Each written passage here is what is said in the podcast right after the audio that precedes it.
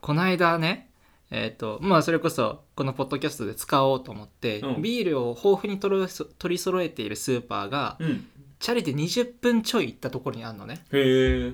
だからそっちに行ってさ、うんそこまでチャリで漕いでってさで川とかも越えなきゃいけないから、うん結構ふ大きめの川とかも越えなきゃいけないから、はいはいはいで東京のさ大きめの川を越える走ってさ結構背高いじゃんあのそうななんていうの登ってってそ降うそうりてってみたいな感じだよねだから景色も結構良くて、うんなんか東京タワー見えたりとか、ほうほうほうスカイツリー見えたりとか夜だったからライティングされててさ、あの超気持ちよくて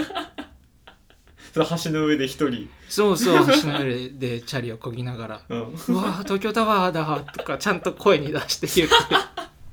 てやだな俺すれ違いたくないな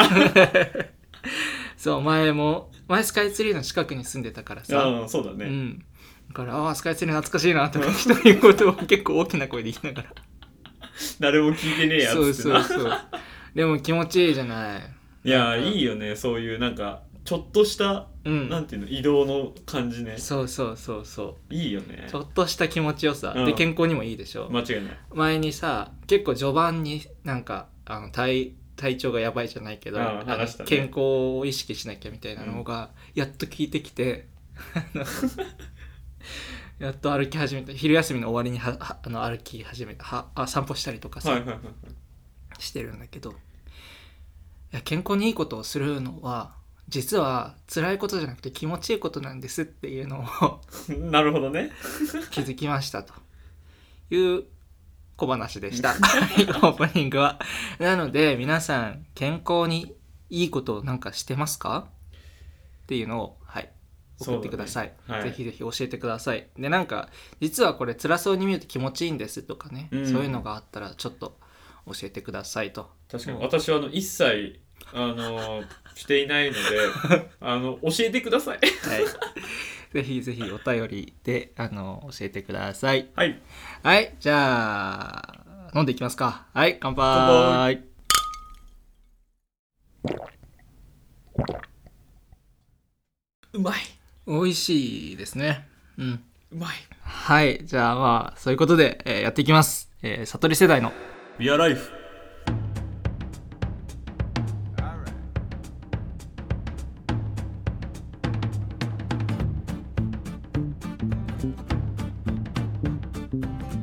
改めましてレイです、友よしです。よろしくお願いしますす。揃いましたね。はい初めて揃いました はい、あのこのポッドキャストは我々悟り世代の男2人がビールを飲みながらただただ語らうという番組ですその回ごとに決めたビールを飲みながらビールの話やよもやま話に花を咲かせますはいはいこんな感じで、えー美味しいビールを飲んでいます今回のビール紹介は私レイの方からさせていただきます、はい今回はですね、えっと札幌ビールの桜ビールはい飲んでおりまあすりますこれあれなんだよね札幌ってさ結構定期的にっていうかなんていうの復刻版みたいのをやっている、そのシリーズというかこれ最近復刻やり始めたんだよな、うん21年かな去年は確実にあったなうんうんうん去年はあったもうけどだからいろんなビールをさ最近その札幌とかも出してくれるじゃん、だから多分その一環というかそうっすね、うんマジ楽しいビールとして、まあ、今回はこの札幌の桜ビール飲んでおります、でこれが実は23年の2月7日に数量限定発売されたはいものだから大体こういうのってなんか1ヶ月2ヶ月ぐらいなのかな、どうなんだろううね。ん、なんかいつまでっていう情報がちょっと公式に載ってないんでちょっと把握できてないんですけどはい、そうまあ飲めるうちに飲んどくべき一本としてちょっと今回うん、いただいておりますビールの取り揃えがいいスーパーだったら売ってるかと思いますので、そうだねはい、であこの桜ビールっていうのがなんかそのまあさっきも言ったけど復刻版はい、みたいな復刻版ね、イメージでうん、なんかこれね実は九州で創業した帝国麦酒、うん帝国ビールうん、株式会社が、なんかその1913年に九州初のビール工場、うん、まあ、ここで製造を開始したうん、のがこの桜ビールっていうものの、まあ、元になってるらしいんだよね。うん、なんかその、なんか結構有名というか、世界でも親しまれた桜ビール。はい、これを、そのさ今の札幌ビールの醸造の担当の方がね、 はい、はい、はい、はい、担当の方そうが担当の方がねそう、はい当時の文献を読み込んでこうああ現代にこう復刻したあとあ蘇らせたみたいなねいやー熱いよいねいっすよそういうの好きですから ね大好き復刻って何でもいいよねううんん本当にいいですよそうなんかパッケージには発売当時のラベルとはい現代風のアレンジうんでやることが分かるように、昭和っぽいもんうね、んっていう感じになっててそうだからね、ここに「世界で親しまれたビールが現代に生まれ変わる」って下にこうコメントも入ってるのよへ逆逆えあ逆だ 本当だ本当だそうそうそうそう逆だった 裏見てたねそうだから北九州市の歴史とともに親しまれ現代に生まれ変わったさ札幌桜ビールをぜひお楽しみくださいと、はーい美味しいですようね、ん、美味しいねこれこれもやっぱ味がさ同じ札幌が作ってるラガーとはいえさ、うんちょっと味が違ってうんもともと札幌って、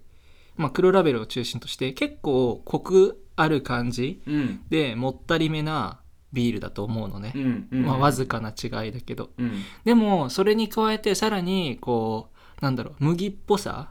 のコクというかもさらにマイルドな感じうんの味だよねって思ってるわ、あとなんかなんかのないつも言ってるけど飲みやすいうん、やっぱりその黒ラベルとかそれこそよりも、あー確かになんかマイルドな感じうん、優しい優しいなんて言うんだろうこうこ語彙力がなくて申し訳ないんだけど、丸っこい感じよねうんうんでも飲めると手に入りやすいので、うんあの飲んでみてください期飲んで間みてく限ださい定ですけど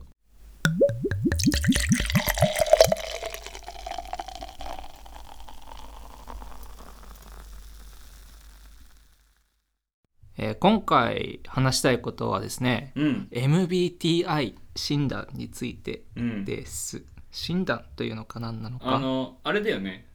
16パーソナライズみたいなそうそうそうそう俺そっちの名前で知ってたわああそうかそうか、それなんだよねで MBTI は、まあ、4つの切り口で人の特性をこう切ったものうんをですとでその4つの切り口っていうのが、うんえー外交型か内向型かうんであとは感覚型か直感型かうんあとは思考型か感情型かうんそして最後に判断型か認知型かの、まあ、4つの二分法を掛け合わせた16の性格類型に分類するものなんですね。うんうんううんんでこれが俺はねアホほど当たってると思って る占いとかあんま信じないタイプ、うん、うんあ私も間違いなくそううです、ん、だし心理テストとかもいや楽しいと思ってやるけど、うん別になんかそれそれまでのタイプなんだけど、なんこかれはエンエンターテインメントの一部みたいなそうそうねそうそうそう話の種としてやってるけど、これはバチクソ当たってると思ってるのねでこれが俺なんかなんなら人の悩みを救う可能性まであると思っているのはいはいはいはいあこれは自分がこういう性格というかこういう特性だから、うんうんうんうんえっ、とまあこうなっちゃうんだなこういう傾向があるんだなうんだからこう気をつけなきゃとか、もしかしたらあの人はこういうこのタイプなんじゃないか、うんうんうんだからここの観点で相性が合わないんじゃないかっていう、うんちょっと自分を俯瞰して見られる客観的に見るきっかけになるからあのすごく、うん、人を救いうるうんうん、診断というか考え方だと思っていてそのいつでも一歩引いてみることが非常に大切だと思ってるの、自分はね。例えばこうマネージャーと自分との関係でうん理不尽なことばっか言ってくるなと思ってたりしても、うんでもマネージャーのあの立場に立てばあこうだよねって、うんそれはそれこの人はこの人でもっと上の人からの指示があったりとか、このチームの方向性をこう決めたいとかがあってでその上で私に指示をしていると、うんそういうことがあり得るからもう何でも一歩引いてそのなんだろうなメタ的な捉え方をすると救われると思ってるのね、うんその状況の理屈が分かるというか、うん背景をあの気にすることによってなんか心が救われるというふうに自分は考えているんです。うんあの そのこう最たる例というかそのそれがそういう組織レベルじゃなくて、うん1対1の関係でもそういうことを考えるきっかけになるのがこの MBTI 診断だと私は非常にこれを推しており ます。すごい今あの演説です喋りすぎちゃったけどだけどすごいわかるよ そうだよねうん。なんかその自己認知の手助けをしてくれるうん。こともあるしうん。その他者理解の一部としてもそそうもしかしたらこの人はこういう特性なのかもしれない私はこうだけどそうそうそうそうそういうこう切り分けうでん最終的にはそれが俯瞰的な立場に持っていくことができて、もしかしたらこの人はって今もう話の繰り返しになっちゃうけど、につながるっていうのはマジで思そうだよう、ね、ほんとこれ重要だと思っていて、うんでレイ君にも診断を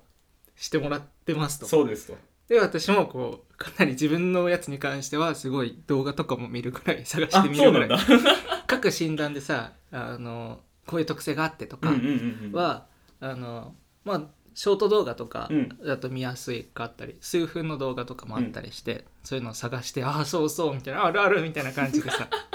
でその動画のコメント欄まで見てああ仲間おるやんみたいな 見たりすると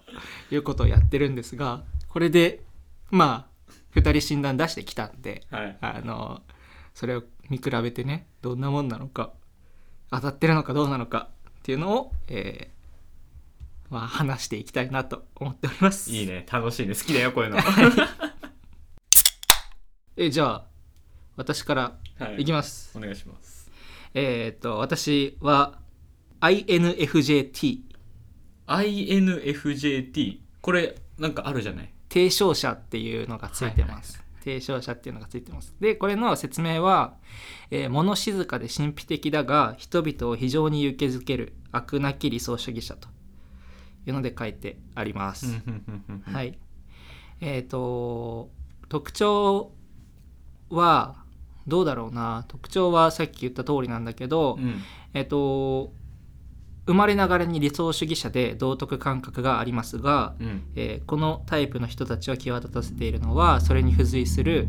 計画型の気質ですと。うんで提唱型の人提唱者型の人たちは、えー無味乾燥な理想を掲げる無双家ではなく具体的な措置を取りながら目標を達成し、えー前向きで永続的な影響を与える力の持ち主なのですとちょっと抽象的な声とか書いてありますが、うん夢見がちだけどすごい心の中では理想を抱いているけれどもえっ、とその方法は現実的に考えるというか、計画は現実的に考える系の人たちで、えっと結構パーセンテージとしては少ないっうんうんうんぽいですなんかねすごい気にしいな人が多いんだよねきうっとんだからそうだよねその、まあ、考え込んじゃうというかそうそうそうそう確かにでも今の話聞いてるだけでも友吉に当てはまる部分をあのめちゃくちゃある、感じるよね、うんマジでこれだと思って俺すんごいこれだと思ってさ、なんか人に合わせつつ、うんでもなんかそれが辛いみたいな時もあるじゃない、うんまあみんなそうだけどさだからあのマジで当たってるわと思ってそんないろんな情報を さこの人はこうですみたいなのを見ていくとさもうもうそうですそうですしかないっていうねまあだからなんかよく当たる占い師の言葉を信じちゃうじゃないけどさ、うんまあ、ちょっとねいろいろこうガチガチに来て来られるとこう当たってるなって思っちゃうよねそうそうそういやマジで当たってると思うんだよなあんま詳しいこと言ってもあの時間取っちゃうだけなんで、は INFJ について調べたい人はえっ、とまあさまざまな、そうだねあのいや INF INFJ って打つだけで検索出てくるね、うんちなみにそのさっきの4つの切り口で言うと,、えっと内向型で直感型で感情型うんで判断型ですうんうんうんはい、内向的なもう内向的か外向的かでこの診断かなり大幅に分かれるあそうなんだ最初が愛か E かで E はエクストラなとかと、うんで愛がなんかイントラバーテッドとかなんだけど、うんうんうんだからインなのかエクストラななるほどのねかで違うから愛か E かは結構分かれ目だと私は思ってますだから E の人はみたいなあ E の人ねって 思うあ E の一族ねみたいな感じなるほどそうそういうね分析をしてるってことそうそうそうそう内向的か外向的かはかなり大きく違うと思ってますがあこれでいいだったらどうすっかなレイはい君が、そうですよ今私はもうニヤニヤしてるだけなんでちょっとじゃあレイ君お願いします 私はですね ESFP です いいだったそれは何ですかえっ ESFP とエンターテイナーの性格ですねエンターテイナーなんだ ESFP なんか ES 簡単に読むとはい私はわがままでせっかちで少し不安定はいはいはいミスを犯すし自分をコントロールできない時もあるうんでもし相手が自分の俺の最悪の時にきちんと扱ってくれないなら私の最高の瞬間を一緒に過ごす資格はないっていうもうなんていうの悪い人いやいやいやへえすごい他の人を励ますのに時間をとかエネルギーを使ったりするって書いてあるわうんすごいだって生まれながらのエンターテイナーでスポットライトが大好きですがって書いてあるう、そんなことないけどなんそんなことない気がするけどねで も実はそうだろうね 実はそうでもねこれね俺ね、うん普段やってる仕事かなり影響すると思っててああなるほどねそう俺それこそ外交的な仕事そうだねだからさうんうん、やっぱりそういう風に振パるー舞ソわナなラきゃイいズけそうないというパーか、ソね、ナライズされてる部分が多分あると思っていてはい確かに確かにそうそうそうそうで俺これ実ははいあの前1年前ぐらいにもやったことあるおのおでその時ね違ったんだよね変わるっていうからねそうその時々でその時々っていうか期間によって、うん人生のフェーズによっても変わったりするみたいだからねでその時あのちょっと細かいの忘れちゃったんだけどうんあの確かねエンターテイナー型よりももうちょっと内向的なやつだったのはいはいはいはいはいけだからその今の環境にいることによって、うん多分少しずつそういうところが出てきてるのかもしれないあなー外交的になったりとか人にね人をサポートしたりするそうそうそう仕事だもんねそうあー確かになかなって思うわそっか仕事によっても変わるかいや変わると思うだからそれがさなんかその時々で変わるよって言ってうるんうんうんうんことだと思うんだけど、そうだね確かにそなうだから残念私はいいでしたいいでしたねこれ禁断の相性をチェックしますか相性チェックしますか相性チェックしましょうか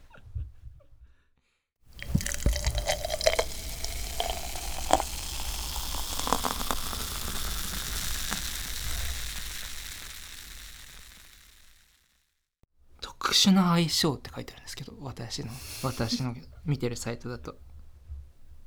特殊な相性とは特殊な相性とは、えっと ESFP が、まあ、このサイトだと感情豊かな感性豊かなお調子者はいはいはいは INFJ 私側が静かな理想主義者って書いてあって、い、うん、相性特殊って良いとか悪いとかじゃない特殊って書いてあるこの2人は監督と選手のような上下関係のある関係性になりがちですうん一方がもう一方の人を監督するような立場になるんだってうんで監督側の人レイ君側だ俺なんだ ESFP は選手側の人私 INFJ がえー常に心理的に好ましい距離にいるため強く関心を寄せますうんうん、気になる存在というわけですそしてその人の短所や苦手な部分がよくわかるためアドバイスしたりサポートしたりしようとするんだってなるほどなどうなんだろうね殊だって そこはなんか微妙だね特殊相性微妙だね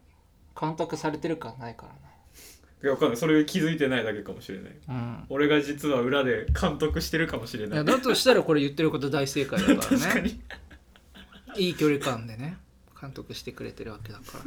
らやだな俺お調子者の監督か 確かになけどね間違いないのよ俺お調子者ではあるからそうだね、そうん、そこはねマジでバチクソに当たってんだけど、うんでも人サポーティブだしねそうサポーティブなところもありつつ、うんそうだねそうかそうか ESFP、えっとさっきので言うと外交的でうん感覚的、でうん感情的で知覚型ほぼ逆じゃ逆んだねめっちゃ逆じゃない INFJ だから F しか当たってないフィーリングだけ当たってるはいはいはいはいあとは感覚型か直感型かで違うしうんそこがどういうあれなのか分かんないけどね直感なのか感覚なのかはあれだけどねけどすごいよ ESFP 型の適職、営業が向いている職業ですガチクソ当たっとるやんどうなんだろうね当たってると思うよそまあれ当たはってはいるさのすがかにた確かにでも営業は俺好きじゃないけど向いてると思うああそうなんだうん好きじゃない んだあのプライベートとパシッて切れるからああそうかそうかそれはすごいやりやすいけどあそれで見てみるか仕事向いてる仕事ね絶対今の仕事じゃない なさすがにそれはわかるなわかるうんえっ、と作業療法士介護士ウェブライターあとはー研究職とかマーケティングとかまあなんか理屈っぽいそうそう、ね、仕事ってことだよ理ね屈とこう夢とどっちも見る系のうんうんけど確かになんか友吉って夢を理屈で語れる人だからうさ、んすげえ当たってるよな、そうなんだよな夢見がちだからな、 うん、うんまあ夢見がちかどうかはさておきマジでこれはね俺はもうめちゃくちゃ当たってたからねみんなもやってください、いや俺も当たってるとは思ってるよ当たってると思う、うん当たってると思ういやこれねだからさっきも言ったけど、うんこれが分かるとでこれが分かってさディグっていけばディグっていくほど当たってるわけうんうんうんうんうんだしこういう側面もあるよねとかこういう場面では例えうばん職場ではこうですとか、はいはいはいはいあとは恋愛関係においてはこうですとか、うんそういうのも書いてあったりするからさ、あのこのインターネットの広い海の中ではね、うんだからそういうの見ていくとわあそうそうそうってなったりとかあそうかみたいなそういう特性で俺はこうやって失敗してきたんだなとかさなるほどねあなんでこういうところでなんかこういう気持ちになっちゃったんだろうっていうのはあそういうのがあったのかみたいな、うん結構さ特性ってさ後天的なものと先天的なものとのあの融合だと思っていそうだて、ねうん後から変わるところもあるしもう変え難いところもあるし、間違いないなんなら年取っていくと人は変わらなくなってくるじゃない、うんまあそうだね一般的にね確かに確なんでそれ非常に面白いんですよっていう話でしたかにいやー面白いよあの注意してほしいのは仮にね、その恋人とじゃあやろうよっていう人がいたとして あのまあ相性診断とかしたくなっちゃうと思うんですけどうんうんそれが全てじゃないよっそれがて全てじゃいうないよ、ことですうんあくまでそこはねも16の分類に人間を当て込んだってそういうそうそう話そうなのではいそこだけは誤解しないようにですよね白で200色あるねねに人間はね人間はも無う限よ無限色あるから90億無限色あるこれあのまだ今の段階で私がレイ君のタイプについてディグってないから、うんあなんかこうだなみたいな浅い会話になるけど、これディグってったらあマジでこれ当たってるなみたいなあレイ君実はこうなのかもしれないとか思ったりするから それちょっと怖さあるね考えすぎ考えすぎ じゃあもっともっと浅いとこにいるから俺も そううそのエンターテイナーがさっき書いてあったご調子者ってうん確かにね調子者の側面はもちろんだけどなんかそこに憂いがあるんだよなレイ君 ずっと中学生の時からずっと憂いが帯びたお調子者なんだよななんかやめてくれよ俺をディグるのはやめてくれ涙ピアピエロの顔には涙が書かれてますみたいな感じなんだよなレイ君はまあまあまあまあここはねもう踏み込んできてくれた人にしかちょっと見せられない世界 がやっぱあるから公にする部分じゃない確かにねはいはい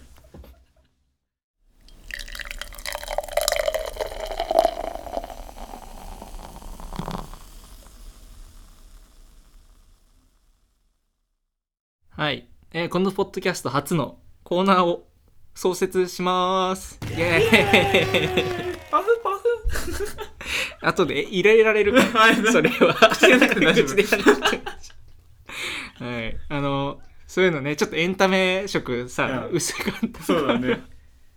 あのコーナーやりたいねとは思ってて、うんまあね何個か案はあるわけだけど、うん一個ずつ始めていきましょうねそうだねいうことにしましょうねっていうのでえっ、とじゃあコーナーを発表しますか、はいじゃあいきますよせーので言いますよせーの悟りの神経質はい今わーってやろうかと思った2度目の、まあ、エコーかかってると思うんですけど、えー悟りの神経質、まあ、神経質の質はこの部屋の方の職員室とか保健室とかうん質です、えー悟りの神経質とは皆様から募集した「これって私が悪いのこれって私が神経質なだけ?」という疑問をもとにとっても神経質な我々悟りの2人が、えー極めて神経質にこう語っていくコーナーです。まあ最終的にねいやそれは神経質です、あるいはいやそれは神経質じゃなくて世の中が追いついてないだけですっていうだからその世が悪いのかはい貴様が悪いのかっていうのをまあこれの次に、えー、とチュートリアル会っていうのを挟みますので、うんそれの、えーとまあ、様子を見ていただいて、うんあこういうのやればいいんだみたいな えこんな短くてもいいんだみたいなのを あの言ってくださいあの送ってくださいお便りでそれ用にフォームをねちょっと作り変えておくんで、うんちょっと送ってくださいでこれなんでやろうかと思ったかというと,、えー、と我々が非常に神経質なんですね、うんあのここまで聞いていただいて分かってるか分かってないか分かってなかったら我々の伝え方が悪いんですけど非常に神経質なんですね理屈っぽくて神経質っていう、なんかモテない典型みたいな、ええそうなんですよで前の回でもさあのドア電車の中のあのね立ち位置の話とかして神経質なんですけど、まあそんな神経質なんだったらそれを逆にこう活用しようっていうのがこの試みです。そうだねそのネガティブな側面も、うんもう押し出してしまえ押とし出してしまえと。で神経質な人って無限にいるはずだから世の中に。そうだ絶対いるよねそうだって神経質さだってグラデーションだからね。そうだよ仲間いっぱいいるようんそうそう。だだってしそのね本人が神経質だわって思ってることが、うんそうじゃないこともあると思うあると思うあると思うそれもグレードーションだからそ自うそうそ分うが神経質じゃないと思っててももっと無神経な人もいるわけじゃん そうだからねそういう意味ではねそうなんかそういうエピソードがあるはずだからうんちょっとねそうぜひ聞かせてほしいね、そんな感じがしますよね、うっんていうのでまあこれの次の回で、えーチュートリアル会やりますので、はいえーそれをご参考にぜひぜひお便りフォームでねはい、あの投稿してください、はい、お待ちしております、はい、これにこれのすぐ後に出せるぐらいの感覚で編集したいと思ってます、そうだはい、こんな感じで、えー今日は終わりかな話 は話したいこと話しまくってそうもう早いよ40分で撮り終えちゃうからね、 いいですよ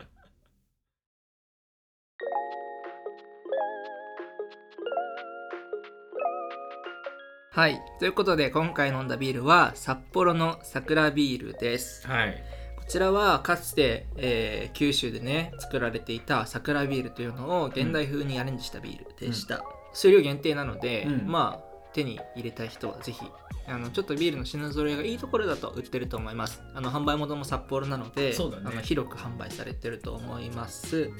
はい、で味としては、えー香ばしいコクとすっきりした喉越しを両立させたバランスのいい味わいをお楽しみくださいと書いてあるんで、えーまさにそんな感じです、うんえー、と香りも高いしコクもあるし、うんですっきりしてる、うんなんかま、丸いってうか丸い感じうんまろやかな感じそうそう美味しかったですねうん美味しかったはい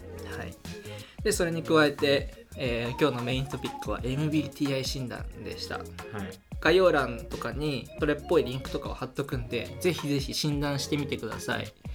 えー10分ぐらいそうだね俺やった時も10分かかんなかったぐらいだったうな、んなんでね10分でねそのさまざまな質問にうん5段階とかで5段階7段階かなでなんか答えていくんだよね中立とそうそなんうか左右に広がってイエスノーみたいなイエスノーみたいなうん、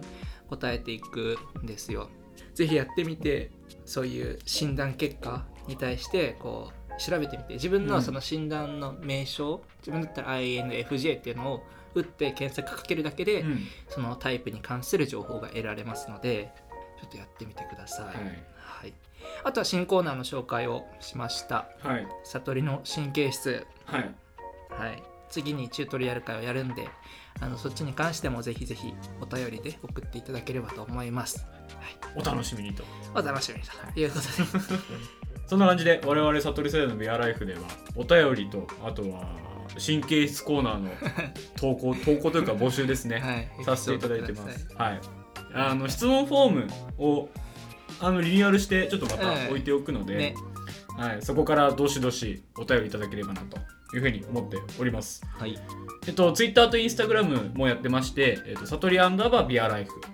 あとはメールアドレスが、サトリドットビアライフアットマーク gmail.com とはいなっておりますので、であとはあのちょっと新しくハッシュタグつけようかなとそう思っだて、そうだハッシュタグをねあのハッシュタグサトビアであのツイッターとかはい投稿いただければ、サトビアで全部ひらがなかなうん、うんがいいかな。全部ひらがなのハッシュタグサトビアで、サトビアではいはいい、ただければ、もう我々多分血眼になって探してると思うの で、はい、ぜひぜひお願いしますお願いします。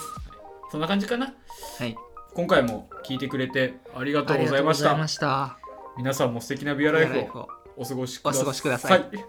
それではバイバイ。バイバーイセルフエコーかけんな。